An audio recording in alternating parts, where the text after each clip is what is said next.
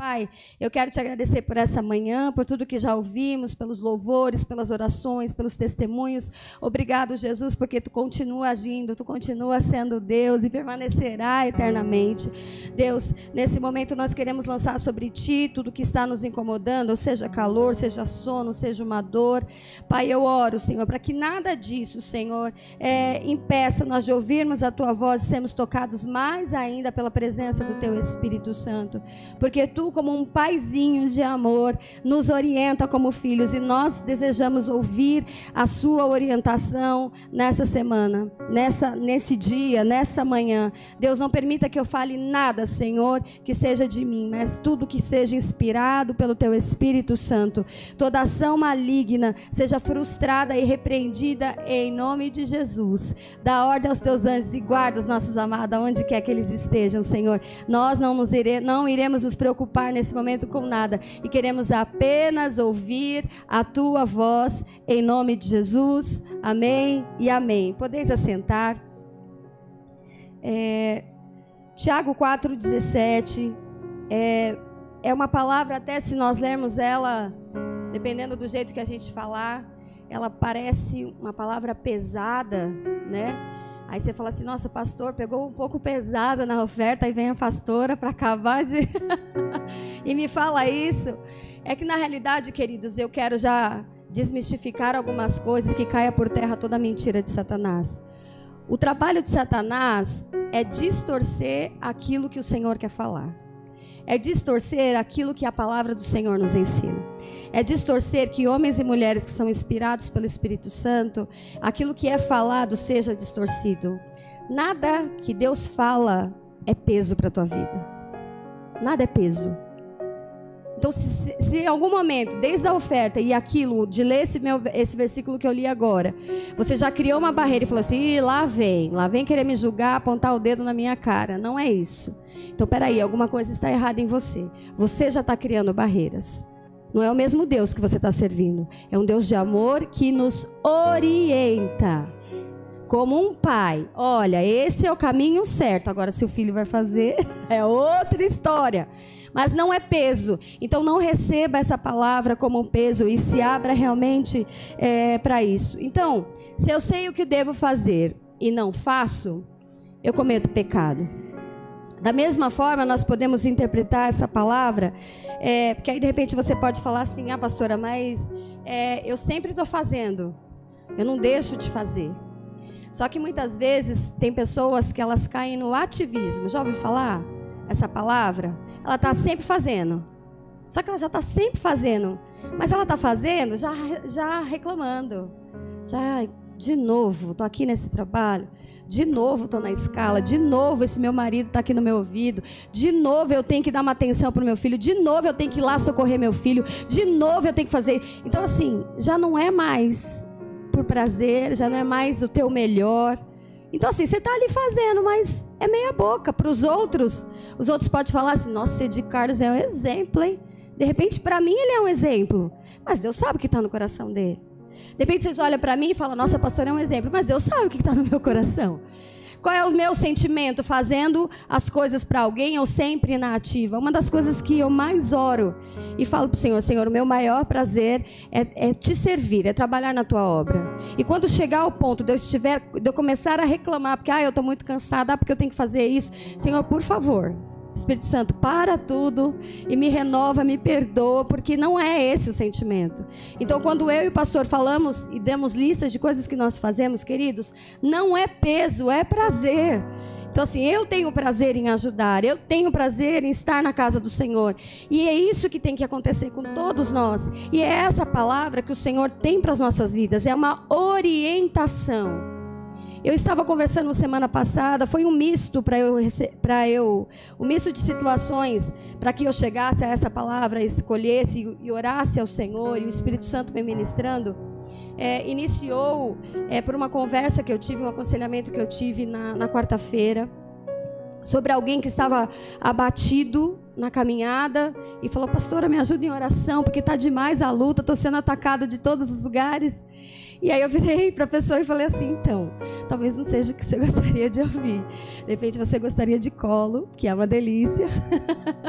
receber uma palavra de amor, um colo, um aconchego. Mas eu quero te dizer que mesmo que você não entenda, permaneça fazendo mais e melhor. Se você já está fazendo, faça melhor. Continue atuando e deixando, permitindo que Deus haja. Dê espaço para Deus agir. Não pare porque está difícil.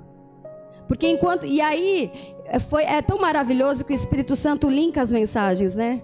O diácono trouxe uma mensagem aqui na quarta-feira que foi uma grande bênção. E parte da mensagem dele falou o quê? Sobre o quê? Movimento. Nós não temos que. É como que é, tem um termo aí, é um ditado popular: água parada cria mosquito, não é isso? É mais ou menos isso? Eu sou péssima de ditado. Pastor é melhor que eu nessa. Água parada cria mosquito. Então, assim, enquanto você estiver em movimento, é, é, é muito melhor para Deus agir, é muito melhor para você receber as coisas. Porque geralmente as pessoas que são ansiosas ou elas estão em crise de ansiedade, a tendência é que ela paralise. Ela paralise antes de acontecer ela paralisa e ela gaste muito a sua energia, o teu pensamento e o teu tempo pensando no que ainda vai acontecer. Então ela está parada. Mas se ela estiver continuando em movimento, mesmo com medo, mas continuando em movimento, quando ela vai ver, já passou tudo que ela tinha que passar. Então, é, a palavra que, o tema que eu trouxe essa manhã é diligência versus negligência. Diligência, todos sabem o que, que é isso? Se vocês não sabem, eu vou, eu vou ler o que está no, no, no, dicionário. Diligente, uma pessoa diligente, significa alguém que é ativo, que é aplicado, que é zeloso, que é cuidadoso, que tem prontidão. Às vezes, uns que são rápidos, outros ligeiros, mas não importa essa questão de rapidez ou não, mas que está fazendo com zelo, está fazendo o teu melhor. Lembra que eu falei que tem gente que está fazendo, mas não é o melhor. Ele está aparentemente se movimentando, Gabriel, igual você ministrou aqui. Mas não é o melhor. Então você entra nesse outro versículo. Se eu sei o bem que eu devo fazer, se eu sei que eu posso fazer melhor e não faço, mesmo que eu estou na ativa, poxa, pastor, está reclamando, ajuda em tudo e você ainda está reclamando, você não sabe o que eu faço pela minha família. Então, mas se você pode fazer mais e melhor, faça. Porque se você não faz porque você está cansado ou porque você está esperando o reconhecimento, esse é o problema, queridos. Pare de ficar esperando reconhecimento de pessoas. Se você estiver esperando reconhecimento de pessoas, você será uma pessoa frustrada. Espere o reconhecimento do Senhor. Aprenda a esperar o reconhecimento do Senhor. Sabe por quê? Porque quando o Senhor nos honra, não tem ninguém, não tem nada, provas, nada, nenhuma situação. Não tem como, sabe aquela pessoa que, tipo, de repente, o sentimento de alguém vingativo, vou passar na tua cara, Grazi, que eu sou capaz. Não, você não precisa se expor. Quando Deus te honra, todos vêm. Todos veem o agir dele a capacitação dele. Esse esforço você não precisa ter. Se esforce em continuar fazendo aquilo que é certo. A parte do Senhor ele vai fazer, faça a tua. Então isso me ministrou muito sobre essa questão de ser diligente. E aí, por um outro lado, a pessoa negligente é totalmente ao contrário. Olha o que, que diz o negligente ele é descuidado, pode até fazer, mas faz lá de qualquer jeito. Ele é desleixado, ele demonstra assim insensível à situação do outro, tipo finge que não vê, tipo, ah, eu tô aqui, ah, ajudei um pouquinho, vai embora ou alguma coisa assim. Não está tão sensível, até percebe que alguém tem alguma necessidade, mas coloca um monte de desculpa e fala: "Ah, não posso ajudar" é, não assume responsabilidade diante das situações que demandam cuidado. É preguiçoso ou preguiçosa, se ausenta por qualquer motivo daquilo que já se comprometeu. Então, por qualquer motivo, a pessoa é, é, não faz. Então, tipo, até que faz alguma coisa, mas não está sendo eficiente. E aí, eu coloquei assim, beleza, diligente e negligente. Senhor, qual modelo qual referência eu trago nessa manhã para que as pessoas entendam e sigam um modelo de alguém que é diligente? Gente, não tenho. Qual é a maior referência que a gente tem? Jesus. E aí eu quero que você abra a tua Bíblia em Isaías capítulo 9, versículo 6. Isaías 9, 6. Você que estiver anotando, eu vou te dar várias referências de Isaías. Eu não vou conseguir ler tudo, porque ah, o tempo não vai dar. mas eu quero, pelo menos essa referência, eu quero ler com vocês. Isaías 9,6 diz assim: Porque um menino nos nasceu, um filho nos foi dado, e o governo está sobre os teus ombros, e ele será chamado Maravilhoso Conselheiro, Deus Poderoso, Pai Eterno, Príncipe da Paz. E ele estenderá o seu domínio e haverá paz sem fim sobre o trono de Davi e sobre o seu reino, estabelecido e mantido com justiça e retidão, desde agora e para sempre. Por que, que eu li essa referência? Nós estamos em época de Natal.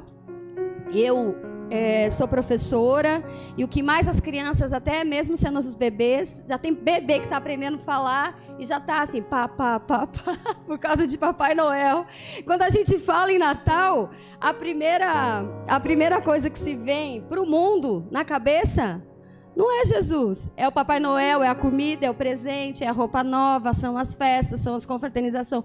Por último, o real sentido é, do Natal. Essa semana, até em várias conversas com Danilo, nas nossas caminhadas aí, ele começou, me deu uma nova versão sobre de como surgiu o Papai Noel. Eu falei, nossa, que criatividade a sua.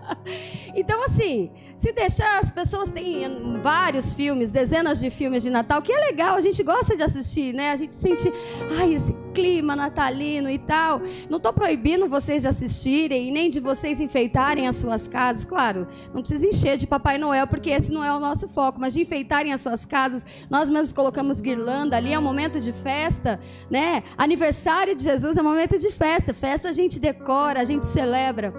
E na realidade, o real motivo do Natal é o nascimento da esperança que aquele povo né, tanto queria, de algo que Isaías, e se você for ler o livro de Isaías, foi um, Isaías foi um profeta que mais, que mais falou e profetizou e trouxe palavras de esperança para aquele povo que estava esperando um Salvador, porque eles estavam já numa situação, devido as consequências da desobediência deles, eles estavam como nação numa situação muito ruim e já escravos. Mas eis que Deus usou Isaías e falou assim: Olha, peraí, vocês erraram, estão numa situação ruim, mas eu ainda renovo a minha esperança e nascerá o príncipe da paz. E aí vem a lista, né? Um conselheiro maravilhoso, Deus forte. E aí ele começa a dizer, e aí ele começa a exercitar essa esperança no coração do povo. E tudo que Isaías escreveu, profetizou, aconteceu e nós vemos acontecendo em Mateus. E aí esse é o nosso Natal.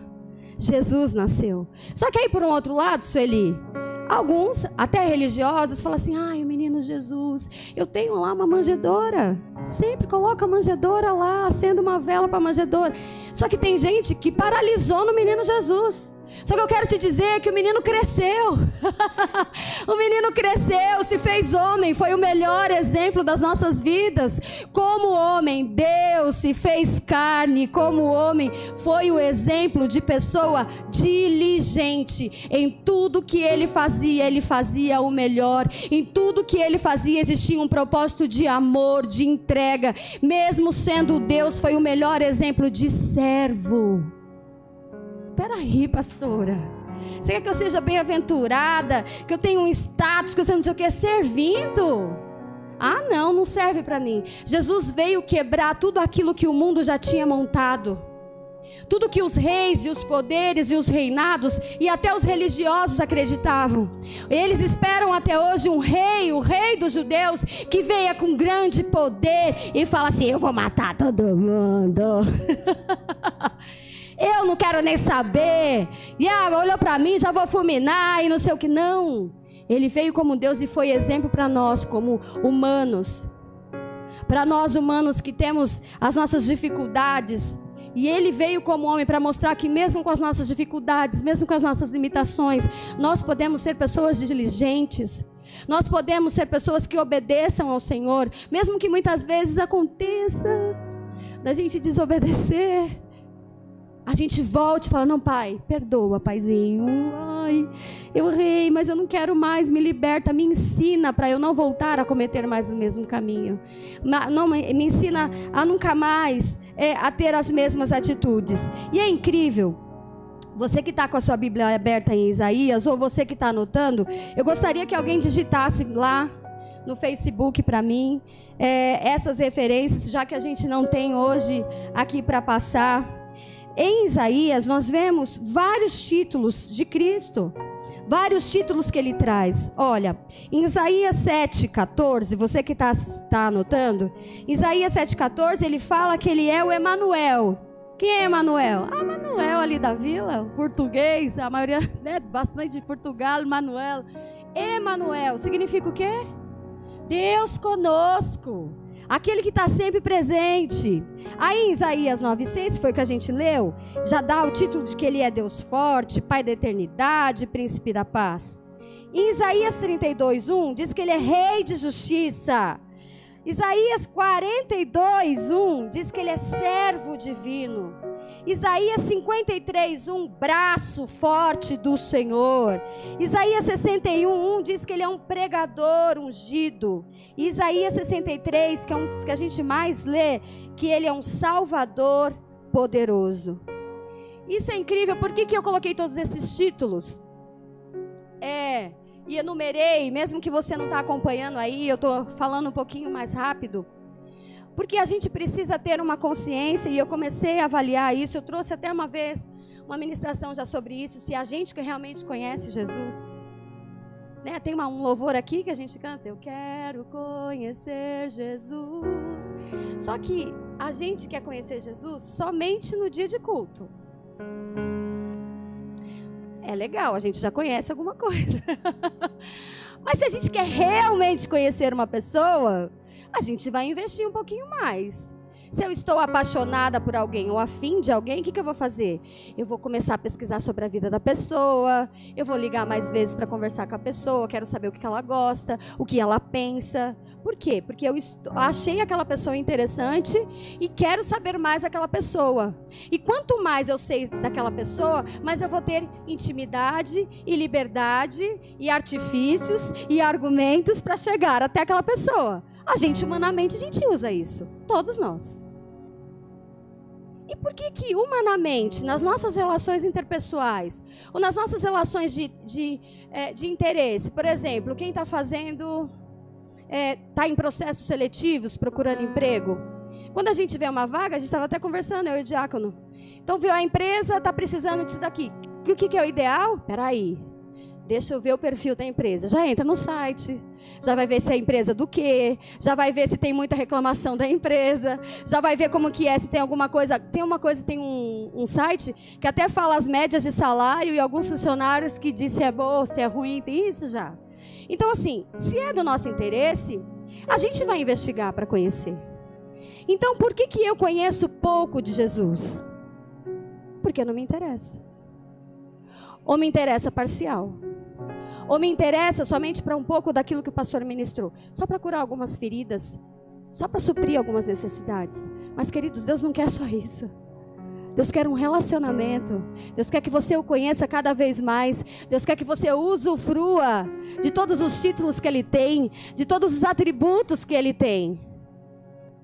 E se eu conheço o Senhor, e se eu estou mais perto e conheço todos os atributos dele, eu não posso continuar tendo a mesma vida.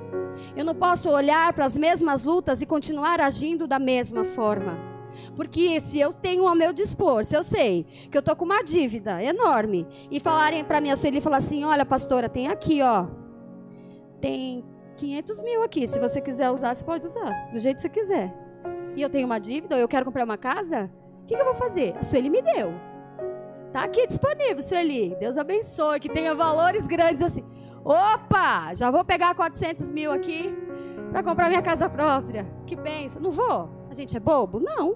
Tá ali disponível para nós. Por que, que eu não vou usar? Só que então por que, que, desculpem o termo, que eu não quero insultar ninguém, não é essa a minha intenção. Por que, que muitas vezes a gente age como bobos espiritualmente? Porque Deus já tem preparado espiritualmente grandes coisas para nós. Para quem já aceitou Jesus, ele já nos deu vida eterna, salvação, nos garantiu. Só que assim, é incrível como ele tem muito mais coisas para nos oferecer.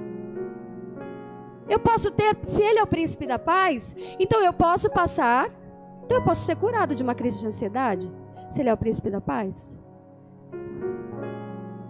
Então, se ele é o próprio amor, eu posso passar por um momento em que eu fui traído, ou que eu fui rejeitado pelos meus pais, ou por um marido, ou por um filho. Eu posso passar e sobreviver e me alimentar do amor que faltou dos humanos, me alimentar do amor que vem dele, que preenche tudo. Se eu sei que tem disponível para mim um monte de coisa e eu não uso, espiritualmente, eu não estou sendo inteligente. Eu não estou sendo diligente. Eu estou sendo negligente comigo mesmo. Porque está disponível.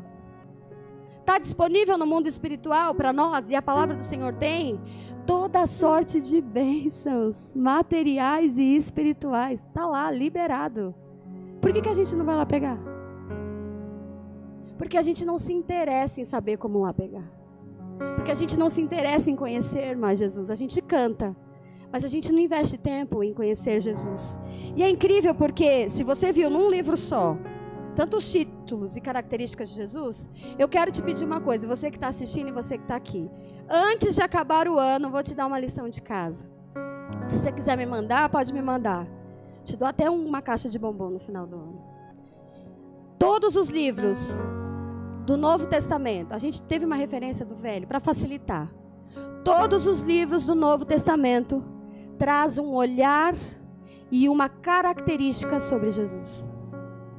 Você quer que eu vou te dar três exemplos só, já para facilitar a sua lista aí, ó. Só dos evangelhos. Mateus, ele dá ênfase no Messias que é soberano. O que é soberano? Não é São Paulo só que é soberano. Deus é muito mais que São Paulo. soberano é o quê? O que, que significa? O que, que significa soberano, gente? Autoridade suprema. Deus sim é soberano. Zoei com São Paulo aí, porque eu sou São Paulina, mas não posso colocar isso nem aos pés de Deus. Ele sim é soberano. Ele tem autoridade suprema. E Mateus, ele dá ênfase nisso, na autoridade. Como eu, como eu sei, pastora, como eu chego a, esse, a, a, a essa conclusão? Porque Mateus, ele fala várias vezes que Jesus é rei, Várias referências que ele foi o prometido, filho de Davi, que a profecia se cumpriu. Então ele dá ênfase nisso. Se a gente for para Marcos, a gente vê um monte de milagres. A gente vê o que? Jesus, o operador de milagres, o servo incansável. O melhor exemplo para a gente daquele que serve, mesmo sendo Deus, ele tinha prazer. Você entendeu? Estava fazendo não só por fazer, fazia o seu melhor, o servo incansável. Em Lucas, a gente vê um perfil do Salvador dos perdidos. Aí você vai falar assim, mas espera aí, pastora, os, os, os, os evangelhos falam quase as mesmas coisas, mas são com olhares diferentes com percepções diferentes. Então, cada um deles perceberam algo sobre Jesus, sobre o evangelho da cruz que chamaram a atenção deles e eles se apegaram a isso. E eles frisaram isso e quiseram proclamar a todo mundo isso. Se eu perguntar para você, o que mais te chama a atenção em Jesus? Qual é o título de Jesus que você mais usa? Eu posso te falar o meu.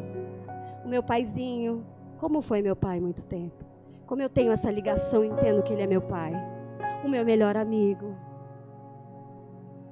o meu melhor amigo o tempo inteiro. Espírito Santo ali lado a lado. Espírito Santo, melhor professor, meu mestre, me ensina tudo. Tô perdida, tô com medo. Espírito Santo, vem cá. Acalma meu coração, me ajuda a organizar minhas ideias. Bora, me ensina? Você pode me ensinar? Nem que seja correndo no banheiro chorando, eu não sei o que fazer, me ajuda mas vem e me ajuda. Eu usufruo dessas, desses atributos de Deus o tempo inteiro. E você? Quais são os atributos que você usa? Ah, só é um Deus curador que cura de vez em quando. Não é só isso que Deus quer te apresentar. Deus quer te apresentar-se a você completo. O amor, o puro amor, a paz que excede todo entendimento, aquele que te ensina, aquele que te sustenta, aquele que tem o braço forte, que pode, você pode estar sendo atacado por todos os lados, mas você não está sozinho, que dá ordem a miríades, sabe o que é miríades? Milhares, milhares de anjos. Você não está sozinho, caiu outra mentira. Você nunca está sozinho se você entende e você permite falar, Senhor, eu quero usufruir dos teus atributos. E eu tive que colocar essa maior referência para nós de alguém que é diligente. E para terminar, eu quero pôr uma referência humana de negligência. Saul, o rei Saul, ele foi escolhido, ele foi ungido por Deus. Deus entregou para ele algo, uma função, uma responsabilidade de ser o rei que governasse o povo que ele escolheu. Ele recebeu essa unção através de Samuel. Samuel foi lá, ungiu, obedeceu, ungiu a ele. O que, que ele fez? Ele não deixou de fazer, gente. Ele fazia, viu? Fazia, não parou de fazer. Ele se movimentava, viu, Gabriel? Diácono Gabriel. Só que ele fazia do jeito dele. Incomodava o obedecer, o tempo e a forma que Deus queria, que Deus usou Samuel para orientar ele. Samuel, se você quiser ver essa passagem, 1 Samuel, de 1 Samuel 10 até 1 Samuel capítulo 13, mostra bem essa, essa fase de Saul, dessa desobediência, desde quando ele foi ungido, até essa desobediência dele, de falar assim: olha, de Samuel sair e falar assim: olha, você me espera X tempo, quando eu voltar, sete dias, quando eu voltar, eu vou queimar aqui uma oferta de sacrifício, mas você me espera aqui. Manda preparar tudo, mas eu vou, vou entregar o sacrifício ao Senhor. Deu o dia, mas Samuel ainda não tinha chegado. O que, que ele fez? Se precipitou. Ah, vou fazer do meu jeito. Eu sou rei. Eu sou ungido. Para que, que eu, vou, eu vou obedecer Samuel? E pegou e fez do jeito dele. Ele foi lutar sem Deus falar sim sem Deus autorizar. Então existia no coração de, de Saul uma desobediência. Existia no coração de Saul uma autossuficiência, já era ao contrário, tipo, eu sou o cara, fui escolhido por Deus. E, e a Bíblia fala que ele era muito lindo, muito lindo. Ele tinha uma beleza peculiar. Então, tipo, ele é bonitão na praça. Recebeu de Deus uma unção, era o rei de Israel. Então ele deixou que isso entrasse no coração dele. E mesmo ele sendo orientado através de Samuel, que era o profeta, poderia ser aqui para vocês entenderem, o pastor dele, falou: olha, espera, eu que vou entregar, sou eu que vou fazer as ofertas, espera, só esteja ao meu lado. Eu estou ouvindo as orientações do Senhor, o que o Senhor só pede para você é que obedeça. Ele não teve isso. E ele foi negligente com aquilo que Deus entregou na mão dele. Por que, que eu tô, te dei esses dois exemplos? Para que fique fácil nós entendermos. Para que também caia por terra algo que muitas vezes a gente fala, pastora, você está falando tudo isso, é muito bonito, mas não é fácil. Não é fácil permanecer obedecendo. Não é fácil permanecer sendo fiel. Não é fácil permanecer é, sendo exemplo. Realmente, querido, não é fácil. Mas quem disse que seria fácil? O próprio Jesus falou, falou que não seria, que a gente ia ter aflição, mas que a gente tivesse o quê? Bom ânimo, que ele já tinha vencido. Então você vai ter dia difícil, mas você pode contar comigo, porque eu sou Emanuel, Deus conosco o tempo inteiro. Você pode contar comigo, que eu estou dentro de você. O Espírito Santo está te ensinando todas as coisas, está te fortalecendo, está te dando a força que você precisa. Então, assim, não seria fácil. Querido, se nós formos olhar só para nós mesmos, você quer saber a real? Vou falar a real para vocês. Se eu for olhar para mim, eu não me acharia digna de estar aqui ministrando para vocês. Mas eu não estou ministrando os capítulos da vida de Osana aqui. Eu estou ministrando a palavra do Senhor, não é sobre mim, as minhas características, que eu gosto, que eu deixo achar, se eu acho certo ou se eu acho errado, é aquilo que é a palavra do Senhor e é aquilo que a gente tem repetido, não é sobre eu, não é sobre mim, não é sobre você, é sobre Deus, é sobre um Deus perfeito que age nas nossas imperfeições Isso é maravilhoso, né? Um Deus perfeito que age em nós, imperfeitos. E essa relação a gente precisa, é, a gente precisa ter. E o assunto hoje, o foco hoje é não é quem a gente é ou quem a gente não é, mas é quem a gente pode ser diante dessa palavra. Quem eu posso ser a partir de agora? Eu não estou te trazendo acusação. Como um pai de amor, Deus está te trazendo uma orientação. É de Carlos, Sueli, quem você pode ser a partir de agora? Gustavo, quem você pode ser a partir de agora? Vocês querem me conhecer mais? Eu tenho tanto a te oferecer. Eu tenho tanto a te ensinar. Tenho tantos sonhos para você, muito mais do que aqueles que você tem, que é só uma casa própria, um belo casamento, filhos, ter dinheiro, ter um ministério. Tenho muito mais. E é incrível porque esse sentimento, em João 15, 4, eu quero ler com vocês. E hoje o foco dessa ministração é que, em primeiro lugar, você conheça mais Jesus e usufrua de tudo que Ele tem para te dar. João é, 15, 4, diz assim: Permaneçam em mim, e eu permanecerei em vocês. Nenhum ramo pode dar fruto por si mesmo, se não permanecer na videira. Vocês também não podem dar fruto se não permanecerem em mim. É, eu estava lendo esse versículo e foi esse esse sentimento que eu tive do Senhor falando a Osana, se você soubesse o que você pode fazer e o que pode acontecer na sua vida se você permanecer em mim. Se, se você deixar eu agir, se você deixar eu te guiar realmente, se você deixar eu organizar suas ideias, se você se entregar, se entregar e entregar tudo nas minhas mãos, toda a tua confiança e os teus medos em mim, se você permanecer em mim, você vai dar muito fruto. Você só tem a ganhar. E essa é a palavra do Senhor e é isso que essa semana, essa, esse hoje, o que o Senhor quer que você conheça mais Ele e usufrua de tudo que Ele tem para te dar.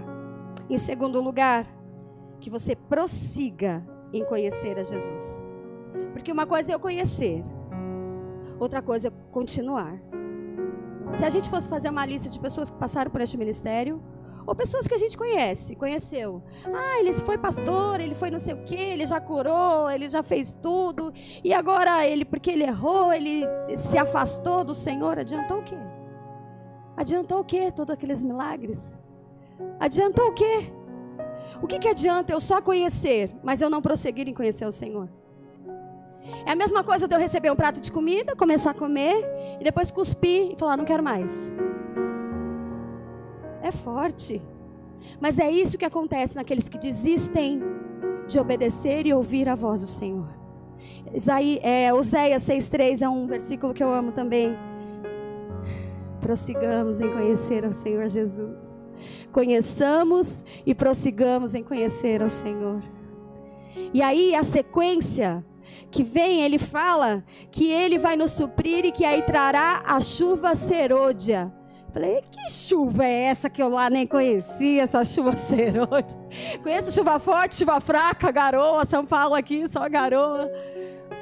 A chuva temporã é uma chuva que vem antes para molhar a terra para quem é agricultor aí, para molhar a terra para eles plantarem. E a serôdia é aquela chuva extra que depois que está tudo plantadinho, já começou a germinar, vem aquela chuva para dar aquele suporte né? Aquela, aquele deixar a terra bem úmida para que realmente aquela planta, aquela plantação dê os melhores frutos. Então, além de nós conhecermos o Senhor, nós devemos prosseguir em conhecê-lo, porque Ele tem porção dobrada, Ele tem muito mais para nós. Se nós queremos somente um suprimentozinho, não, Ele tem muito mais, além daquilo que nós é, pedimos. Aleluia. Ele quer que nós verdadeiramente sejamos diligentes e prossigamos a servi-lo, né, para produzir. É, e o último que eu quero falar para vocês e nós vamos orar. E ele fala sobre isso: orar e vigiar. para eu ser uma pessoa diligente, não negligente, não abrir portas para negligência. Eu devo, devo orar e vigiar. Essa é uma palavra. Quem não conhece aqui? Quem nunca ouviu falar? Todo mundo. Até você que está me assistindo. Orai e vigiai. Nem que seja que você repete algo que a sua avó falava, ou que o seu vizinho falava. Orai e vigiai. Orai e vigiai. Existe sim, está na Bíblia, em Mateus 26, 41. É algo que não foi eu que inventei, mas é uma orientação do Senhor que ele trouxe aos discípulos dele. Orai e vigiai. Mateus, vamos ler? Mateus 26, 41. Já que é a última referência que nós temos nessa manhã, eu quero ler com vocês. Mateus 26, 41. Vigiem e orem para que não caiam em tentação. O espírito está pronto, mas a carne é fraca. O mundo já fala de outro jeito, né? A pastora, você sabe, a carne é fraca, né? Então vou me entregar. Não, mas não é isso que a Bíblia falou. A gente já sabe que a carne é fraca. O nosso espírito é forte. Então o que, eu tenho que fazer para mim não ceder ao que a carne quer? Orar e vigiar. Ah, pastora, mas eu não tenho tempo de vir aqui na igreja na reunião de oração às sextas-feiras. Eu não tenho tempo de vir e fazer uma consagração de manhã, ficar orando de joelhos, horas, porque é isso, queridos. O que, é orar? É conversar com Deus. Você já teve aquela sensação? Eu já tive essa sensação de querer ajudar uma pessoa, saber que aquela pessoa saber porque percebi, ou porque outras pessoas falaram, ou que já chegou até meu ouvido, que a pessoa tem um problema, eu quero ajudar. Mas a pessoa não me procurou para falar, e ela não me deu abertura para eu falar. Então como que eu vou ajudar na pessoa?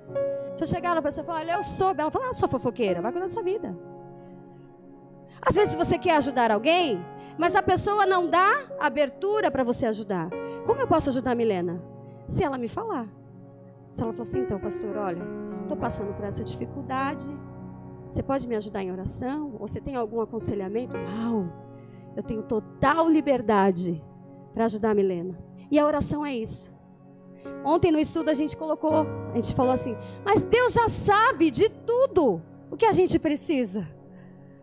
Deus já sabe o que está no nosso coração, no nosso pensamento. Antes da gente falar, Ele já sabe. Ele já sabe. E Ele quer te ajudar. Ele quer te ajudar. Mas Ele não vai te ajudar se você não pedir. Porque Ele é educado. Porque você tem livre-arbítrio. Ele não se apodera de você. Ele é um gentleman ele é educado. E se você orar, e orar é isso. Orar é você estar tá indo trabalhar, orar é você, ah, do mesmo jeito que você manda o WhatsApp, a mensagem do WhatsApp conversando com alguém, você pode mandar uma mensagem conversando com o Senhor no ônibus, na rua, em qualquer lugar, lavando roupa e conversar. Então, Senhor, olha, você viu o que aconteceu comigo? Olha, Senhor, eu estou sentindo isso. O que, que você acha? Mas parar para ouvir. Ter um tempo para ouvir criar um clima. Ai, não estou conseguindo ir todos os dias no culto. Ah, mas eu vou pôr, encher a, a, a atmosfera. Vou colocar louvores, porque eu estou com tanto problema que isso não vai impedir de eu ouvir a voz do Senhor. Faz uma atmosfera de louvor de adoração. Separa um tempo, dê prioridade. Eu quero conhecer Jesus, eu quero ouvir a voz dele. E quando eu oro, não é só para você orar, falar para ele, ó Pai, está na tua mão aí, você resolve aí. Não, vigie, continue agindo e fazendo o teu melhor, que aí você não estará em pecado e não tem como Deus não te abençoar e abrir portas excelentes para a tua vida. Então hoje, nessa manhã, você pode escolher ser negligente ou diligente. Eu escolho ser diligente. Você escolhe o quê? O que, que você escolhe? Então fala. O que, que você escolhe? Você que está nos ouvindo, fale aí, fale aí para o Espírito Santo. O que, que você escolhe? Você escolhe ser diligente ou negligente? Independente do, do teu passado. Eu estou falando daqui para frente, porque é isso que o Senhor deseja é, para você. Existe um louvor do Fernandinho, acho que é Fernandinho. Uma nova história Deus tem para mim. Ele tem mesmo, o tempo inteiro, mas depende do seu posicionamento e essa abertura que você pode dar. Amém? Eu quero te convidar a se levantar, nós vamos orar ao Senhor. Você que está em casa, você que está nos ouvindo pelo podcast, ouvindo a gente pelo Facebook ou pelo YouTube.